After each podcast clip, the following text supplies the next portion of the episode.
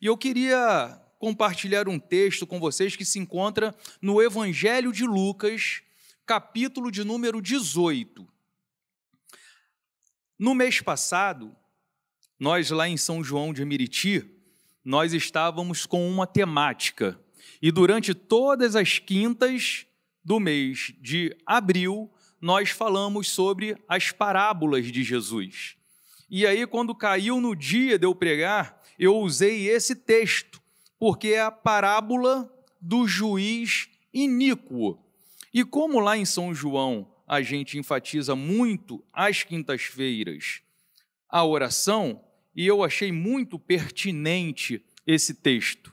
O texto de, do capítulo 18 diz assim: Disse-lhe Jesus uma parábola sobre o dever de orar sempre e nunca esmorecer. Havia em certa cidade um juiz que não temia a Deus e nem respeitava homem algum. Havia também naquela cidade uma viúva que vinha ter com ele, dizendo: Julga minha causa contra o meu adversário. Ele, por algum tempo, não a quis atender, mas depois disse consigo: Bem que eu não temo a Deus, e nem respeito a homem algum. Todavia, como esta viúva me importuna, julgarei a sua causa, para não suceder que por fim venha a molestar-me. Então disse o Senhor: Considerai no que diz este juiz iníquo. Não fará Deus justiça aos seus escolhidos, que a ele clamam dia e noite, embora pareça demorado em defendê-los? Digo-vos, pois, que depressa lhes fará justiça. Contudo, quando vier o filho do homem, achará porventura fé na terra? Senhor, mais uma vez nós rogamos a Ti nesta noite. Nós já temos louvado o Senhor, nós já temos falado contigo, agora nossa oração é que, por misericórdia, tu possa usar a minha vida no ministrar da tua palavra, Senhor, para que todos que entraram neste ambiente possam entender aquilo que tu preparaste para nós nesta noite. Nós oramos em nome de Jesus, o teu filho amado, que vive e reina eternamente. Amém. Queridos, o que é uma parábola? Eu gosto de estudar a Bíblia fazendo perguntas para que possa ficar bem marcado na nossa mente. E aí, quando eu estava estudando, eu fiz essa pergunta: o que é uma parábola? Parábola é uma narrativa alegórica que visa ensinar uma verdade. E Jesus gostava de usar parábola, não é verdade? A Bíblia é cheia de parábolas. Então, parábolas é uma narrativa alegórica que visa ensinar o indivíduo uma verdade. Jesus pegava, contava uma história que o povo entendia bem para ilustrar uma verdade espiritual. E é isso que está acontecendo aqui neste texto. Esse método de ensino foi por Jesus usado exaustivamente e geralmente Jesus usava algo bem cotidiano para ilustrar essa verdade. Jesus gostava de pegar os elementos que era muito vivo na mente do povo, para que eles pudessem entender. No texto lido temos dois elementos muito comuns dos tempos de Jesus, que era um homem, um juiz iníquo, isso é normal nos tempos de Jesus e nos nossos tempos. Quem não conhece um juiz iníquo, um homem que não teme a Deus, que não teme a ninguém? Eu conheço vários. A internet agora nos deu a oportunidade de conhecer um monte deles. Antigamente era mais difícil, mas agora não. E uma viúva, nos tempos de Jesus tinha demais, e Jesus sempre se preocupou com as viúvas. Então isso para eles era muito cotidiano. Então Jesus usa esses dois elementos para ilustrar uma verdade. E qual é a verdade que Jesus estava interessado em fixar na mente dos seus discípulos? Jesus estava falando a respeito do dever de orar dioturnamente, orar sem cessar. E isso fica claro no verso de número 1, que diz assim: Contou-lhe Jesus também uma parábola sobre o dever de orar sempre e nunca desfalecer. Uau! Que ênfase Jesus está dando à oração ele está ensinando através de uma parábola que os crentes deveriam orar sem cessar. E a Bíblia, às vezes, parece que a gente fica sem muito entender, porque a Bíblia vai dizer que o Senhor conhece as minhas palavras antes que me chegue aos lábios. E quem já não se perguntou, então orar para quê? Se o Senhor já conhece as palavras antes que chegue à boca? E Jesus aqui está ensinando orar sem cessar, dioturnamente. Não pare, não cesse, não esmoreça. A vida do crente tem que ser pautado em oração. E era isso que Jesus queria ensinar para aquele povo. A parábola diz que a viúva teve a sua causa julgada pela perseverança. Toda hora ela ia atrás do juiz, julga minha causa.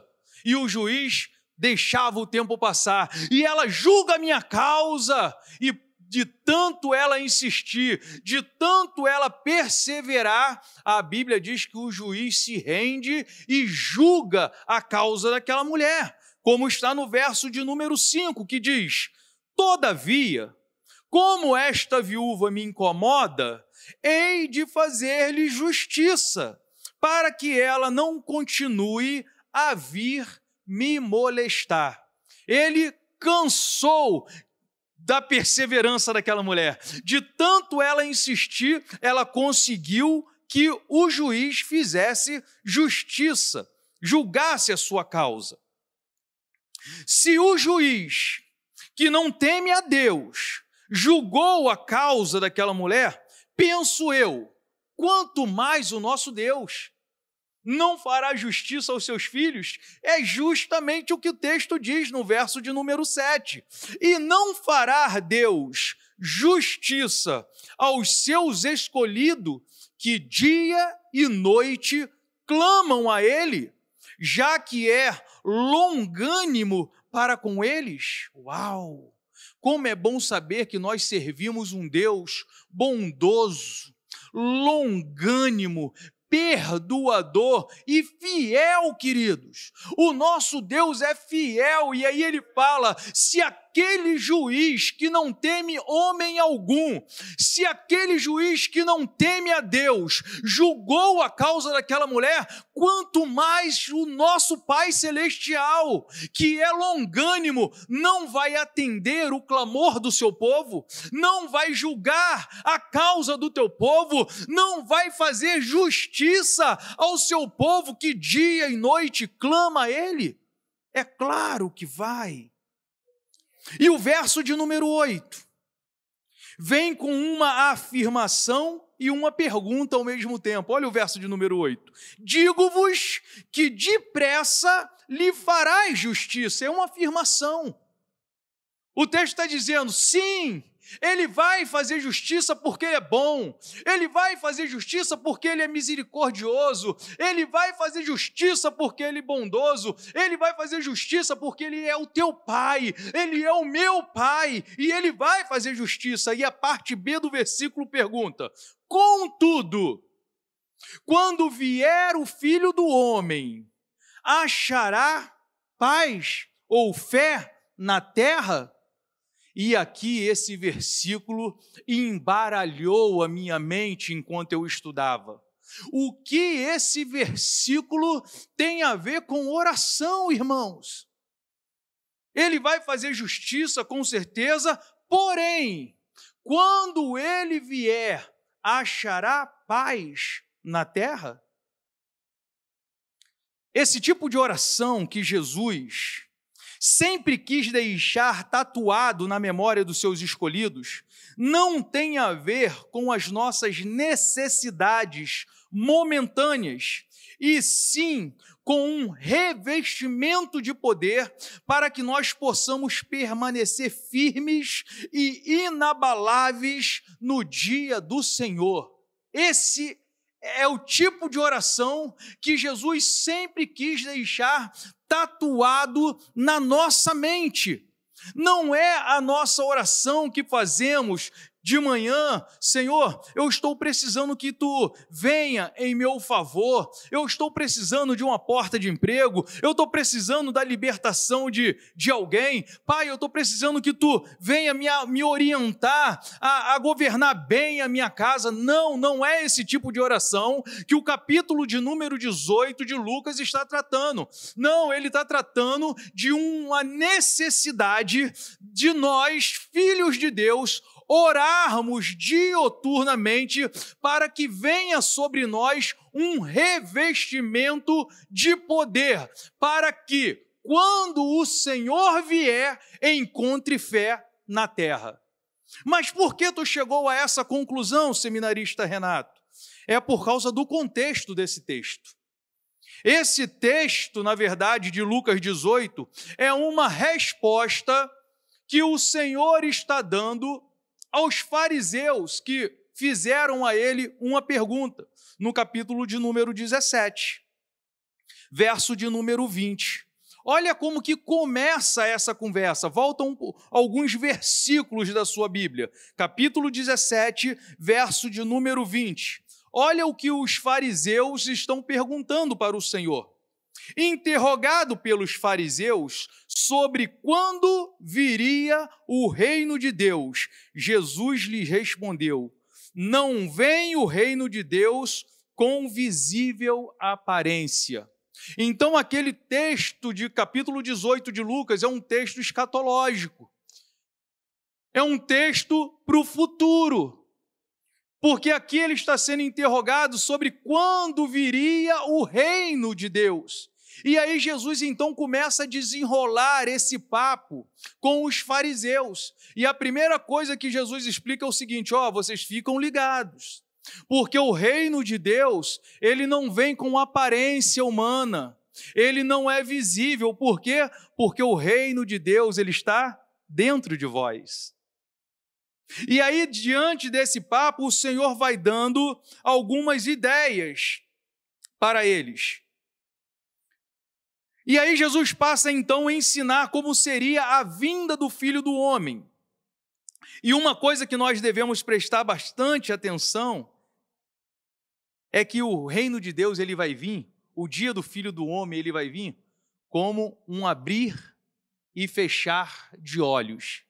Jesus está dizendo isso para eles. Olha o texto no, no verso 24. Pois assim como um relâmpago fuzilando de uma extremidade do céu ilumina outra extremidade, assim será também o filho do homem no seu dia. E como nós devemos estar atento com isso, querido?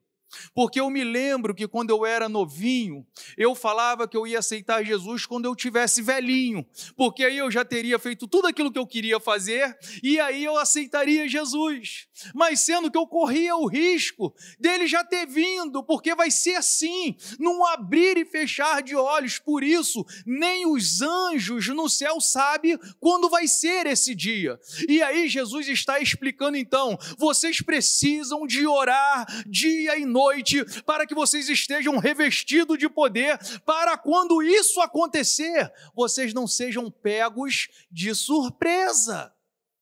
Porque parece que tem pessoas que brincam com essa situação. Eu já conheço pessoas que pregavam a palavra de Deus, pregavam a volta de Jesus e hoje não creem mais que Jesus voltará para buscar a sua igreja. Mas acredite, ele virá. Tem uma canção que diz: Ele virá resgatar quem o esperou.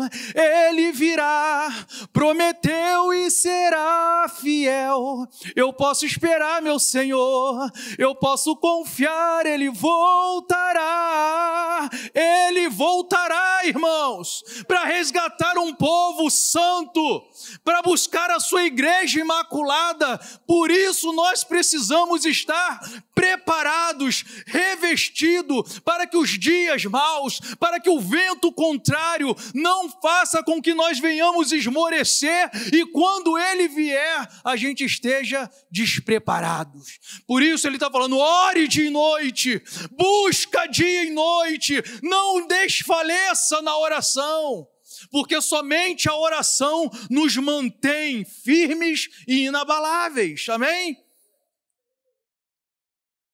É por isso que nós precisamos de orar, para que quando acontecer ninguém seja pego de surpresa. E aí Jesus deixou uma pista. Também a gente não está na escura. Eu já sei que vai ser num abrir e fechar de olhos. Nós já sabemos que vai ser de uma hora para outra. Mas tem uma pista interessante também que Jesus deixou, que está no verso de número 26 do capítulo 17. Como aconteceu nos dias de Noé, assim também será nos dias do filho do homem. Comiam, bebiam, casavam-se e davam-se em casamento até o dia em que Noé entrou na arca e veio o dilúvio que destruiu a todos. Pensa comigo, irmãos. Os nossos dias não estão parecidos com os dias de Noé. E Jesus disse que seria assim. Nós estamos comendo, bebendo, nos divertindo, comprando, vendendo, casando-se, dando-se em casamento, está tudo muito igualzinho. E os homens de Deus estão pregando: arrependa-te desde João Batista, arrependam-se para que sejam cancelados vossos pecados. Mas muitos estão tapando os seus ouvidos, não querem ouvir. Mas como foi no dia de Noé, que ele entrou na arca e a arca se fechou e veio o dilúvio, assim será Jesus vindo a nossa arca. Nós subiremos com ele e todos que ficarem perecerão. Mas nós não podemos ser pegos de surpresa. Nós, a quem já foi revelado, nós não podemos esmorecer. E por isso ele está falando sobre o dever de orar incessantemente. Porque os nossos dias estão muito parecidos com os dias de Noé. Uma outra pista que ele deu, Jesus deixou também um alerta, na verdade, que ele diz: ó, como também da mesma forma, verso 28 do capítulo 17, como também da mesma forma aconteceu nos dias de Ló. Comiam, bebiam, compravam, vendiam, plantavam e edificavam. Mas no dia em que Ló saiu de Sodoma, choveu fogo do céu e enxofre, e os destruiu a todos. Quem lembra da história de Ló? Estavam lá, vivendo da melhor maneira possível, mas no meio de uma geração totalmente pervertida, é como a igreja do Senhor está hoje. Nós estamos vivendo no meio de uma geração totalmente pervertida e nós estamos anunciando, porque o nosso desejo, o desejo do Senhor Jesus é que todos sejam salvos. E por isso a igreja precisa clamar, por isso a igreja precisa interceder, por isso a igreja precisa pregar o evangelho, para que as pessoas possam ouvir e se arrepender dos seus pecados, porque o dia que a igreja for tirada dessa terra, vai chover fogo do céu, vai destruir tudo e todos. Por isso nós precisamos de salvar todos quantos estiverem ao nosso alcance, irmãos. Precisamos fazer a nossa parte como igreja. E o verso de número 37, do capítulo 17, perguntaram-lhe: Onde, Senhor? E respondeu-lhe: Onde estiver o corpo, aí se ajuntarão os abutres. Porque eles perguntaram como que será? Aonde será? E aí Jesus responde, Jesus responde com, com um enigma. Aonde, Senhor, será essas coisas? Aonde estiver o corpo, ali se juntarão os abutres. E eles não entenderam como eu também não. Se eu falar que eu entendi alguma coisa desse verso, eu vou estar mentindo para você. Mas em seguida, como o Senhor não deixa os seus servos na escura, ele entra no capítulo 18 dizendo: Vocês não precisam saber onde, vocês não precisam saber quando, vocês não precisam saber a hora, o que vocês precisam é estar preparados. E aí ele entra o capítulo 18 nos ensinando como é importante vivermos uma vida de oração, não uma vida de pedir, petição, como na maioria das nossas orações, não é verdade? É, eu sei que você é igual a mim. A gente ora a Deus assim, Senhor, eu estou precisando, Senhor, eu quero, tem misericórdia, eu estou fazendo tudo direitinho, me socorre, entra com providência nessa causa e não tem nada de mal nisso, querido, mas a nossa oração principal deve ser: Senhor, me dá poder, Pai querido, para que eu não seja venal, me dá poder, Senhor, para que eu possa resistir o mal, porque caminhar nesse deserto da vida sem se contaminar, querido, somente estando revestido do poder de Deus.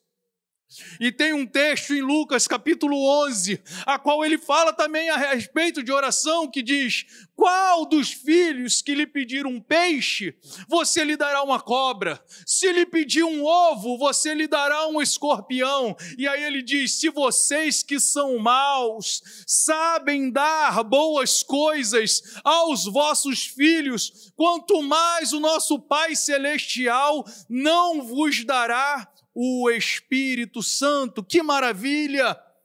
Pede, dá-se-vos-á, busca e acharei, que essa noite seja uma busca de poder do alto sobre nós, para que quando a tentação vier, a gente possa permanecer firmes e inabaláveis. Para quando aquela proposta chegar até você e você ter poder para recusar em nome de Jesus.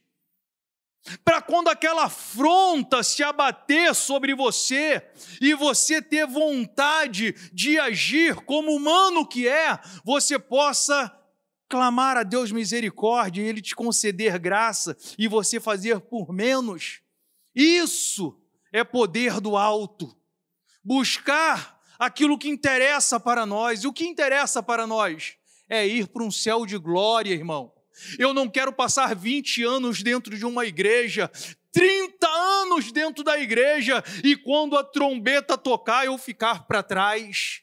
E parece que tem gente dentro da igreja amortecidos, dormindo, dispersos, não têm entendido a gravidade do problema ou a seriedade do reino de Deus. O nosso Deus, ele é amor, é amor, mas o nosso Deus é justiça. E a igreja que vai subir é a igreja imaculada é a igreja santa e eu preciso de todos os dias buscar por causa da misericórdia de Deus sobre a minha vida, porque só eu sei quem eu sou. Sem o Espírito Santo de Deus, quando a trombeta tocar, eu vou ficar para trás, irmãos. E coisa triste vai ser isso, e eu não quero. De que adianta a gente tocar, cantar lindos louvores a Deus? E já pensou se Deus vem neste momento e eu estou aqui louvando a Deus? Vocês vão e eu fico? Misericórdia, não é isso que eu quero. E eu tenho certeza que não é isso que você quer. E por isso nós precisamos de orar dioturnamente sem desfalecer. Estão entendendo, queridos? Estão entendendo como que a nossa oração precisa ser intensificada? Senhor, eu quero é poder do alto. Em primeiro lugar, eu quero é ser cheio do teu Espírito Santo. Eu quero é ter poder, Senhor, para que em teu nome eu possa pregar a tua palavra, que eu não venha me vergonhar de testemunhar para os meus amigos na escola, no trabalho. Você já percebeu quantas opor quantas oportunidades nós perdemos de falar de Jesus. Às vezes a oportunidade passa. Hoje eu gravei um vídeo que eu achei muito interessante que eu ouvi na internet. Perguntaram para, para o fogo: Fogo, aonde você mora? Aí ele falou assim: Eu moro no atrito.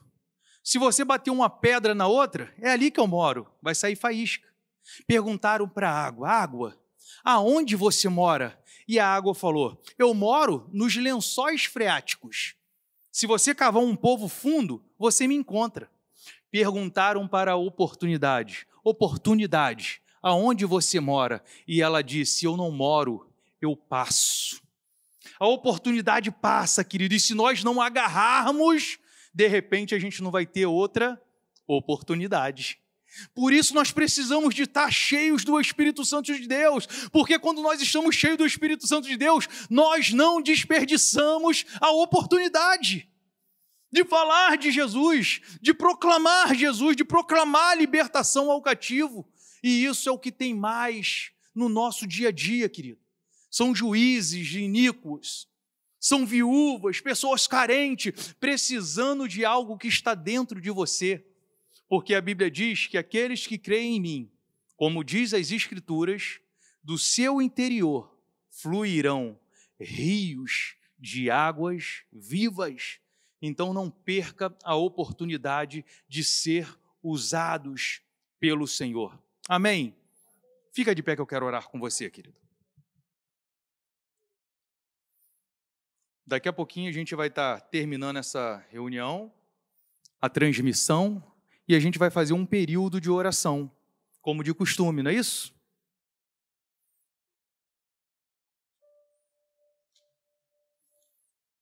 Vamos orar ao som de uma canção.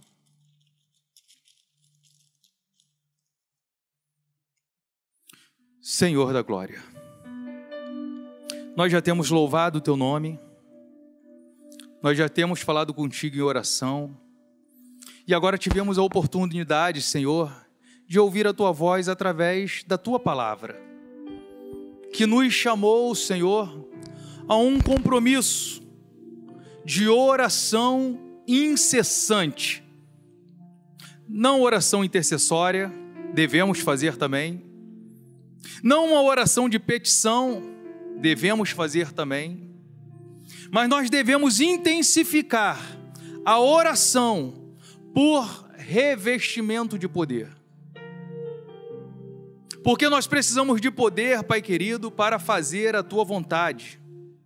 Ficai em Jerusalém, até que do alto sejais revestido de poder, e então sereis minhas testemunhas em Samaria, Judéia, Jerusalém e até os confins da terra.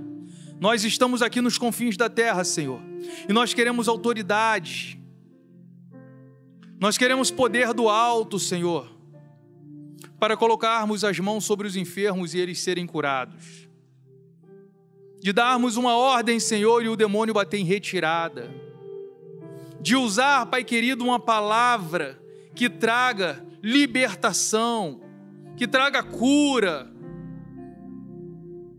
Usa, Senhor, a tua igreja para proclamar as tuas verdades. Nós continuamos crendo, Senhor, nos joelhos que se dobram, nas mãos que se levantam, Pai. Nós cremos.